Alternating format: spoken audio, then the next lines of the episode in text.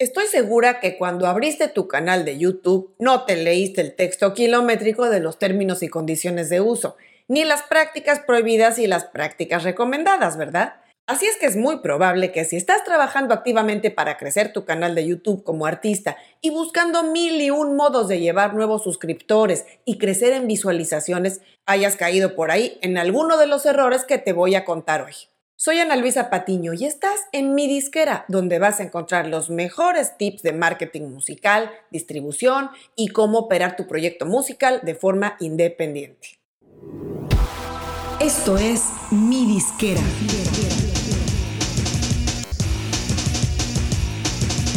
Mi disquera, donde tu música es tu negocio.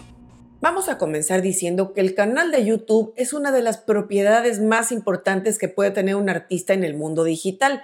Tiene lo mejor de una red social y también tiene el componente de plataforma de streaming y de monetización de contenido. Como todos sabemos, cuesta mucho ganar terreno en YouTube, especialmente cuando uno está empezando. Cada suscriptor, cada visualización son algo que celebrar y poco a poco va uno creciendo con esfuerzo y eventualmente comenzando a generar un poquito de dinero.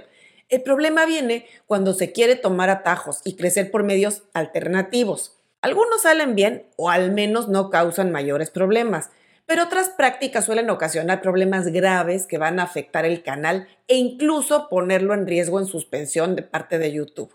Lo peor del asunto es que mucha gente cae en estos errores sin ni siquiera saber que está haciendo mal piensa que son prácticas permitidas o métodos de promoción aceptados, simplemente porque los ha visto en otros canales o incluso porque alguien se los recomendó o los leyó en algún lado. Y por eso hoy te voy a contar las cosas que no debes hacer si quieres que tu canal crezca y evitar penalizaciones y líos con YouTube. Antes de entrar en materia, te recomiendo que si no has tomado en serio tu canal de YouTube como artista o si lo tienes algo dormido, te pongas la pila para optimizarlo y hagas una estrategia de contenido para ponerlo a trabajar para ti. En un programa anterior hablé de las cosas básicas que tienes que hacer para optimizar tu canal de YouTube. Te voy a dejar el enlace aquí en las notas para que puedas echarle un vistazo. Y sin más, vamos a comenzar con esa lista negra de las cinco cosas principales que debes evitar a toda costa en YouTube. No van en ningún orden particular, solo asegúrate de no caer en ninguna de ellas. Vamos a empezar con la primera, saturar la descripción con etiquetas o palabras clave. Con esto me refiero a que muchos artistas y creadores de YouTube en general, en vez de usar la función que YouTube nos da para asignar tags, es decir, etiquetas o palabras clave, usan el espacio de la descripción para poner ahí líneas y líneas y renglones y renglones de palabras clave, que no solo dan una mala experiencia de usuario a quien aterriza ahí, sino que además resta espacio y quita visibilidad a la información que sí debe ir ahí, que es la información particular sobre ese video. Por ejemplo, he visto videos de algunos artistas que en la ventana del texto de la descripción, lo primero que tienen es un bloque gigantesco de hashtags o de palabras clave separadas por comas. Cosas como hashtag éxitos latinos, la mejor música, hits 2021, éxitos urbanos, los 500 caracteres que da YouTube para usar etiquetas o tags en la sección asignada deberían ser suficientes. Y es que además cuentas con 5000 caracteres de espacio en la sección de descripción para hablar de lo más importante de ese video y por supuesto poner también ahí tus links más relevantes y cualquier otra información clave relativa a ese video. Error número 2. Etiquetas títulos o miniaturas tramposas. Pocas cosas tan molestas para los usuarios de YouTube que ver el título de un video o leerlo en una miniatura o thumbnail y darse cuenta al comenzar a ver el video que no tiene mucho o nada que ver con el contenido en sí. El título no tiene nada que ver, solamente se usó como un gancho. Se siente uno timado, como que le tomaron el pelo para hacer clic y luego darte otra cosa que no es. Eso pasa mucho con contenido de todo tipo, no en especial contenido de artistas, pero me he topado con algunos. Son tácticas que solo logran enojar a la gente, porque cuando ven que te quisiste pasar del listo, te ponen un pulgar abajo o te dejan de seguir si ya te seguían. Y además de todo esto, vas a levantar una banderita en los sistemas de YouTube, porque ellos tienen modo de detectar con sus sistemas lo que ellos llaman contenido misleading o engañoso. Y aunque hay ciertas mentirillas que los sistemas no detectan, a la gente, al usuario, no le van a gustar. Por ejemplo, no pongas en un video tuyo algo como el éxito número uno en Monterrey y cuando entra la gente, pues ven que ni siquiera te conocen 100 personas. Otra muy típica es usar nombres de famosos o etiquetas de otros creadores de YouTube con canales muy populares en plan de imán también. Por ejemplo, vamos a decir el título, El día que toqué frente a Metallica. Y el video resulta que eres tú con tu grupo tocando en la sala de tu casa frente a un póster de Metallica. ¿Me entiendes? El uso de nombres o etiquetas de otros artistas, creadores o celebridades no se justifica sino en el caso que el video trate algo sobre ellos o si fuera un cover de una canción de ellos del cual ya tienes por supuesto la licencia.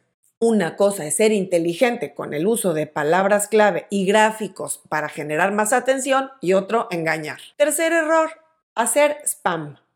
Seguro que te ha pasado que en tu canal de pronto te aparecen comentarios que cuando entras, ya sea para responder o revisar, pues resulta que ya no están. Y es que YouTube los eliminó u ocultó.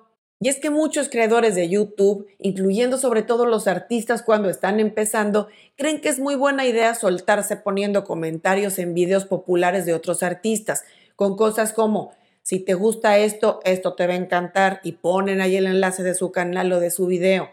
O de plano, aparecen en medio de la nada, en un video que nada tiene que ver, sino que tiene muy alto tráfico, y ponen, acabo de lanzar mi nuevo sencillo, chéquenlo aquí eso está pésimo, especialmente porque no tiene nada que ver con el video donde estás comentando. Y además, porque se ve mal que aunque tenga que ver de alguna forma con el video, te estés aprovechando del tráfico y del alto volumen de comentarios de un video para colar ahí tu comercial. Solamente en casos en que se justifique, puedes hacer esto de poner links en comentarios llevando a un video o incluso a un link externo fuera de YouTube. Estas prácticas de colgarse de canales o videos de alto tráfico para hacerse autopromoción están totalmente mal.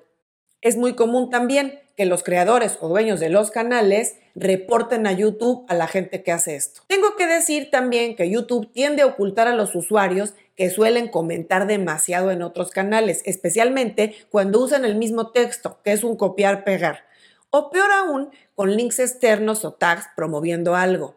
YouTube no dice cuánto es demasiado, pero más vale no poner a prueba ese criterio.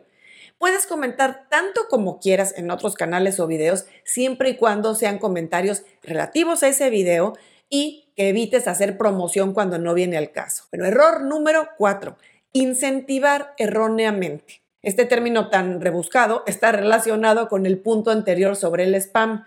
YouTube penaliza cuando los creadores publican videos cuyo único propósito es empujar a los usuarios a suscribirse, o videos, incluso comentarios, donde se ofrece dinero a cambio de suscribirse a un canal o por dar likes.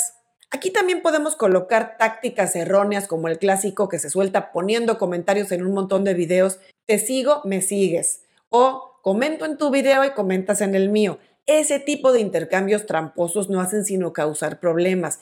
E incluso si pasaras bajo el radar de YouTube, esos seguidores o likes de la gente que no tiene el menor interés en tu canal van a ocasionar a la larga que tus métricas de performance se perjudiquen. Digamos que al algoritmo no se le engaña. Y finalmente, error número 5, usar contenido sin derechos. Esta desafortunadamente es de lo más común con artistas y músicos.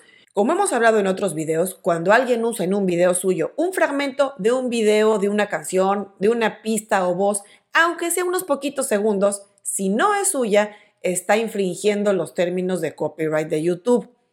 El hecho de que tanta gente lo haga no quiere decir que está permitido y tarde o temprano muy probablemente van a recibir un strike o penalización de YouTube que va a poner en serio peligro su canal. Si tienes dudas sobre este tema y quieres ampliar la información, te sugiero revisar un programa donde hablo a detalle del tema. Te dejo el enlace en las notas. Y para cerrar, quiero reiterarte que crecer tu canal de YouTube debe ser no un objetivo, sino una consecuencia. ¿A qué me refiero con esto? A que tu meta principal como artista debe ser crecer y desarrollar una audiencia sólida en esta plataforma. Y si haces bien tu trabajo, la consecuencia va a ser que tu canal crezca con seguidores reales y con métricas sanas. Porque no hay peor forma de intentar crecer un canal que intentando atraer a gente que no llega orgánicamente, que no es el público natural que quiere ver tus videos. No trates de brincarte el proceso natural de generar interés y de atraer a la gente genuinamente. No pongas en riesgo tu canal que tanto tiempo y trabajo te ha costado. Y finalmente comentar, recuerda que YouTube tiene muchos recursos informativos y tutoriales súper útiles que te van a ayudar a crecer tu audiencia y tu canal estratégicamente.